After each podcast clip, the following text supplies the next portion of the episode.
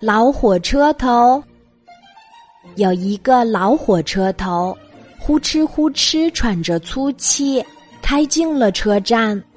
站长来了，他看了看老火车头，对他说：“你跑了一辈子的车，该进仓库去休息了。”老火车头就进了仓库，静静的待着。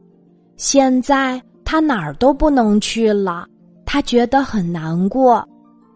有一天，站长来看他了。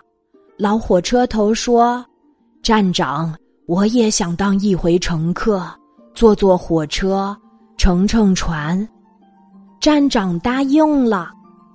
第二天，站长开来了一辆大大的平板车，他是来接老火车头的。吊车把老火车头。掉到了大平板车上，站长关心的问：“怎么样，乘车的感觉好吗？”老火车头说：“感觉好极了。”汽车又开到了一个港口，停了下来。这回是要让老火车头坐船呐。大吊车把老火车头稳稳的吊上了船。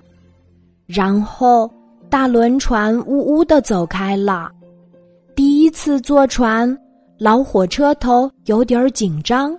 他想：“我一辈子都没有离开过铁路，真有点不习惯呢。”大轮船开到了一个港口，停下了。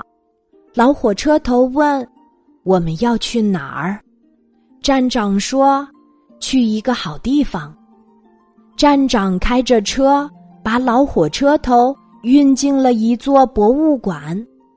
最后，老火车头被安放在一个大厅里。老火车头发现，这里还有比他更老的火车头呢。每到星期天，就会来很多孩子。孩子们都很喜欢这个新来的老火车头。老火车头很高兴。他想，看来我还有点用处啊。今天的故事就讲到这里，记得在喜马拉雅 APP 搜索“晚安妈妈”，每天晚上八点，我都会在喜马拉雅等你，小宝贝，睡吧，晚安。